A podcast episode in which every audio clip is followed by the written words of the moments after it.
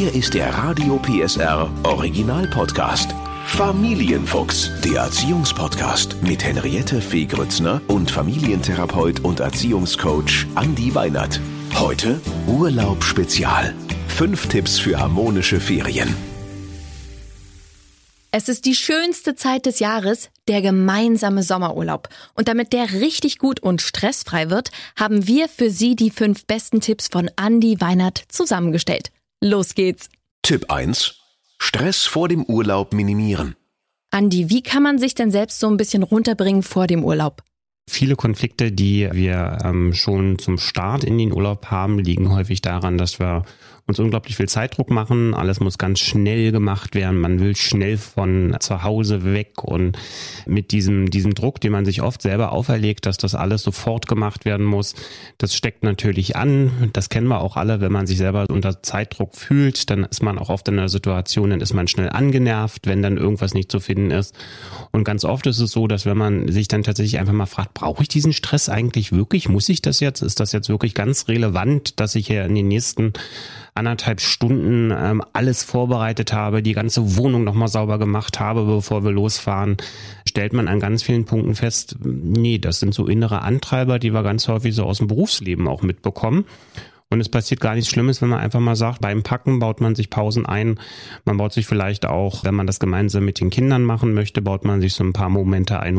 Die sind oft sehr zielorientiert und das macht uns viele Probleme schon, wenn wir in den Urlaub starten. Tipp 2. Vor Abfahrt über Pläne und Wünsche sprechen. Andi empfiehlt hier rechtzeitig vorher ganz in Ruhe mal alle an einen Tisch zu holen und jeder darf dann mal sagen, worauf er Lust hat und worauf er keine Lust hat dass man dann ja auch an dem Punkt schon mal mit den Kindern gemeinsam sammeln kann, Mensch, was wollt ihr denn eigentlich machen? Da kommen wieder viele Konflikte und viel Stress her, wird dann erst im Urlaub überlegt, was wollen wir denn eigentlich machen? Ja. Und aus diesem, aus diesem Gefühl heraus, was wollen wir eigentlich machen, entsteht dann Konfliktpotenzial. Man sitzt früh morgens am Frühstückstisch, eigentlich soll es der dritte Urlaubstag sein und dann geht's richtig los, weil der eine will gern baden gehen, der nächste will gern dahin und dorthin und dann merkt man so, irgendwie hatte jeder eine andere Idee im Kopf, was für ihn schöner Urlaub ist. Und dann kommt es zu Enttäuschungen, weil jeder seine mhm. Vorstellung hatte, die vorher nicht kommuniziert wurde und dann fällt der Urlaub buchstäblich ins Wasser. Genau. Und auch da kann man ja, wenn man jetzt mit ein bisschen mehr Vorlaufplanung auch unterwegs ist, kann man ja durchaus auch sagen, wir planen eine Woche irgendwie wegzufahren. Und wenn wir jetzt sagen, das sind irgendwie sechs Tage, wenn man mal die An- und die Abreise wegnimmt, dann kann man ja tatsächlich auch sagen, jeder darf an einem Tag einen Wunsch äußern. Mhm. Den versucht man auch miteinander umzusetzen, damit es dann nicht zu diesem Gefühl kommt, wir machen ja jetzt nur, was Mama und Papa wollen oder wir machen nur das, das ist ja auch so, dass manche Eltern das so erleben, wir machen eigentlich nur das, was die Kinder wollen.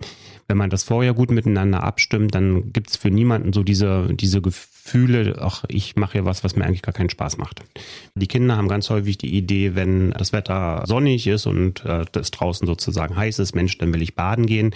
Die Eltern sagen dann eher vielleicht so, ach nee, da ist dann vielleicht am See auch ziemlich voll, lass uns mal hier was anderes machen. Und genau das zu besprechen vorher, was machen wir eigentlich, wenn es sehr sonnig ist oder was haben wir denn für Alternativen, wenn wir sagen, es ist zwar warm und wir wollen nicht an den See gehen, das bietet die Option und zwar immer für beide Seiten. Die Kinder wissen einmal, okay, das haben wir vorher besprochen und für die Eltern ist es auch einfacher, weil man merkt ja auch oft so in der Situation, fehlt denn dann so die Idee, weil man ist so mittendrin. Ne? Und dann fehlt einem das Konkrete, dass man jetzt sagt, okay, wir gehen heute nicht ins Schwimmbad, aber wir haben ja besprochen, dass wir das und das stattdessen tun. Tipp 3.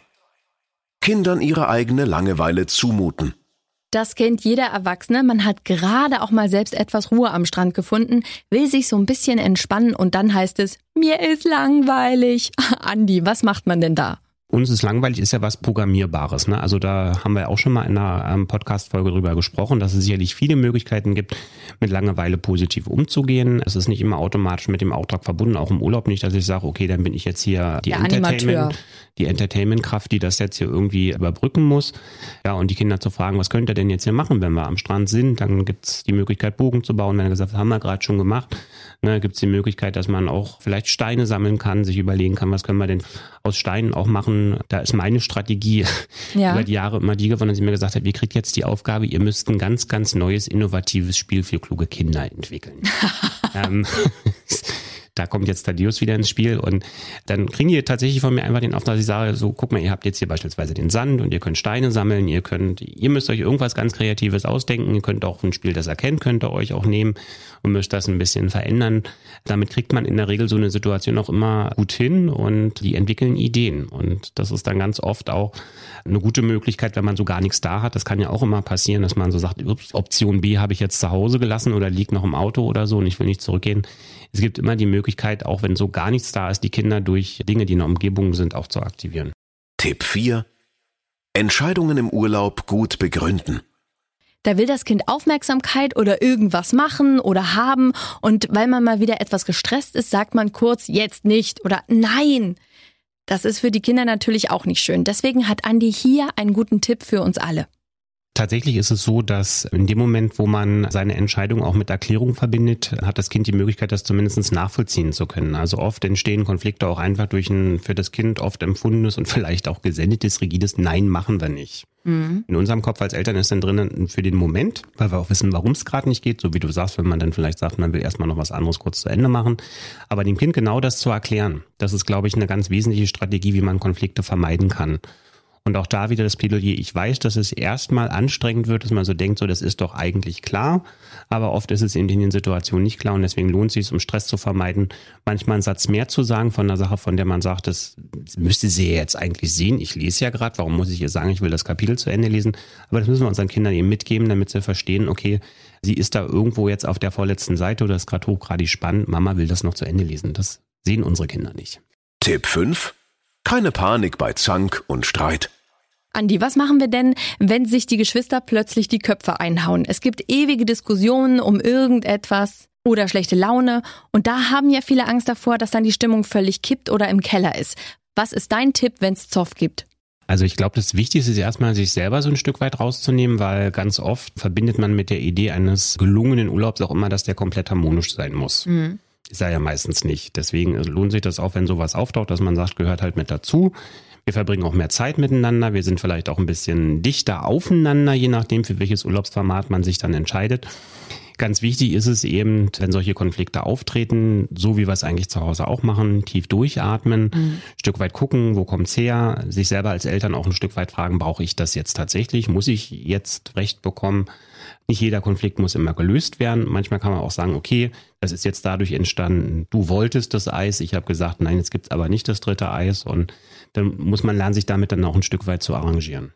Aber sich mal kurzzeitig aus dem Weg gehen und jeder macht mal seins, wäre im Prinzip auch in Ordnung. Na klar, wenn man das abgebildet bekommt, ist das super, ne, dass man sagt, man geht dann vielleicht auch mal eine Runde um den Block ja, oder nochmal an den Strand. In der Regel ist das ja so, dass wenn man sich selber in diesen Streitsituationen, wenn man die nicht so, so als Bedrohung erlebt, auch im Urlaubskontext, dann kriegt man das relativ schnell auch wieder runtergekocht. Das ist ja immer nur, wenn man so das Gefühl hat, das darf jetzt nicht da sein, aber es ist jetzt gerade da, dann wird es für alle gefühlt noch viel, viel anstrengender. Und wenn man sagt, das ist normal, wenn wir miteinander zusammen sind, wir haben im Urlaub die Situation, dass wir uns mehr als sonst ausloten müssen, was wollen wir eigentlich miteinander machen? Und da sind Konflikte auch normalerweise ein bisschen öfter, als wenn man eben nicht so viel Zeit miteinander verbringt. Quasi vorprogrammiert. Den Begriff wollte ich jetzt nicht sagen, aber du hast recht. ja. Auch in gelungenen Familien passiert das eben. Es gehört dazu. Wichtig Richtig. ist nur, dass man sich nicht den ganzen Urlaub versauen lässt. Und nicht zu solchen Sprüchen kommt, wir machen nie wieder Urlaub miteinander. Das ist ja auch eigentlich Quatsch, oder? Das glauben einem die Kinder doch sowieso nicht, oder? Was denkst du? Ich glaube nicht, dass eben Kinder sowas glauben und oft ist es ja auch Ausdruck von, von einer Enttäuschung oder von einer Überlastung und ich bin ja immer so ein Freund davon, dass ich dann sage, formulieren Sie es doch eher für sich und für die Kinder und für alle anderen, die in der Umgebung das gerade hören müssen, formulieren Sie es doch positiv. Also man kann natürlich sagen, wir machen nie wieder miteinander Urlaub. Das hat vom Inhalt her die gleiche Bedeutung, als wenn ich sage, ich glaube, das kriegen wir besser hin beim nächsten Mal. Ja. Ja, das also das gibt dann auch so ein bisschen die Option, dass jeder nochmal weiß, okay, sind jetzt nicht so optimal gelaufen, aber das, also wie du sagst, die Kinder glauben einem das nicht und man glaubt es ja eigentlich mit sich selber auch nicht. Ne? Also kann man eigentlich auch lassen. So, das waren die fünf Tipps für einen harmonischen Urlaub. Aber wir wären ja nicht der Familienfuchs, wenn wir nicht noch einen Bonustipp hätten. Und der dreht sich ums liebe Geld. Bonustipp. Was, wenn Kinder alles kaufen und haben wollen? Bin da ja ganz pragmatisch. Ne? Das ist jetzt eher so mein, mein eigener Trick als Vater. Ich lasse ja dann ganz eiskalt manchmal das Portemonnaie zu Hause. Ne? Du meinst, du lässt das Portemonnaie im Hotel? Genau. Also grundsätzlich funktioniert so, dass ich natürlich jetzt nie ohne Portemonnaie aus dem Haus gehe. Im Urlaub das mit Sicherheit nicht. Aber es gibt ja so Situationen, von denen man weiß, okay, man möchte eigentlich spazieren gehen. Das Kind hat auch genug gegessen und man weiß auch, wir müssen, weil der Weg das zum Strand eben notwendig macht, wir müssen an drei Eisdielen vorbei. Jetzt kann ich natürlich das Portemonnaie mitnehmen und kann damit unter Umständen mir das Problem auch so ein Stück weit selber machen. Ne? Wenn ich das Portemonnaie gar nicht mitnehme, dann gibt's gar keine Diskussionsgrundlage. Dann sage ich einfach, oh, ich habe das Portemonnaie zu Hause gelassen, selbst wenn du ein Eis möchtest, geht gerade leider nicht. Das ist ja schlau. Thaddeus ist da noch nicht dahinter gekommen, dass du das absichtlich machst. Ja, mit dieser Folge wahrscheinlich. Wollte ich gerade sagen, der nächste Urlaub läuft anders, Andi. Wie siehst du das denn mit dem Taschengeld? Könnte man auch einfach sagen, pass auf, ne, du kriegst hier irgendwie 10 Euro, das ist dein Guthaben für diesen Urlaub, mach damit, was du möchtest, aber wenn es alles ist, ist es alles. Ist das eine gute Alternative? Ja, also ich glaube so als einen, einen Zusatz, dass das Kind mehr Möglichkeiten, mehr Freiräume bekommt, dass man sagt, es gibt einen bestimmten selbstverfügbaren Betrag. Das finde ich ist eine schöne, ist eine gelungene Idee. Jetzt zu sagen, du hast diesen bestimmten Betrag und wenn der alle ist, dann gibt's nichts mehr. Ich finde das persönlich, aus meiner eigenen Sicht, finde ich das ein bisschen schwierig. Du beschreibst ja genau ein Gefühl, also dass wir im Urlaub ja auch alle von uns als Erwachsene kennen, ne? dass man dann in einer guten Stimmung vielleicht auch bereit ist, an der einen oder anderen Stelle zu sagen, obwohl man jetzt das in der normalen Alltagszeit nicht machen würde, dass man sagt, man gönnt sich hier nochmal was, man gönnt sich da vielleicht auch nochmal was. Wichtig natürlich irgendwie auch einen Blick drauf zu haben und auch dem Kind zu vermitteln, es muss nicht jedes Gefühl von, ja. das will ich haben, im Urlaub auch erfüllt werden. Na, aber ich glaube, das kriegt man auch anders geklärt. Ansonsten spricht, glaube ich, auch nichts dagegen, wenn ein Kind, wenn die 10 Euro oder was auch immer man dann mit dem Kind äh, vereinbart hat, wenn die alle sind, einfach zu sagen, okay, komm, hier gibt's noch mal ein bisschen Nachschub, wenn man es denn kann. Also ich nehme mit aus dieser Folge, das Allerwichtigste ist eigentlich im Vorfeld sich zu besprechen, was hat jeder für Vorstellungen, Erwartungen, was möchte jeder machen und dann aber auch zu sagen, den Urlaub zu genießen und da ist es eigentlich egal, wo man ist, sondern wirklich zu sagen, mhm. es ist schön, die Zeit miteinander zu verbringen, aber sich auch zu erlauben, Zeit mit sich selbst zu verbringen. Ja, Wolltest du noch was ergänzen? Mir fiel gerade noch eine Sache, fiel mir ein, nämlich ja. die, dass tatsächlich in manchen Familien auch so eine Urlaubstradition entsteht, dass man, wenn man eben den Koffer packt, dass eine bestimmte CD läuft oder dass man auch da eine Einladung hat, sich vielleicht auch durch Rituale, die man gemeinsam miteinander entwickelt, eine positive Stimmung entstehen zu lassen. Sehr schöne Idee. Danke. Gerne. Der Podcast rund um Familie, Eltern, Kinder und Erziehung mit Familientherapeut und Erziehungscoach Andi Weinert. Alle Folgen hören Sie in der Mehr PSR App und überall, wo es Podcasts gibt. Familienfuchs, ein Radio PSR Original Podcast. Moderation Henriette Fee Grützner. Eine Produktion von Regiocast, deutsches Radiounternehmen.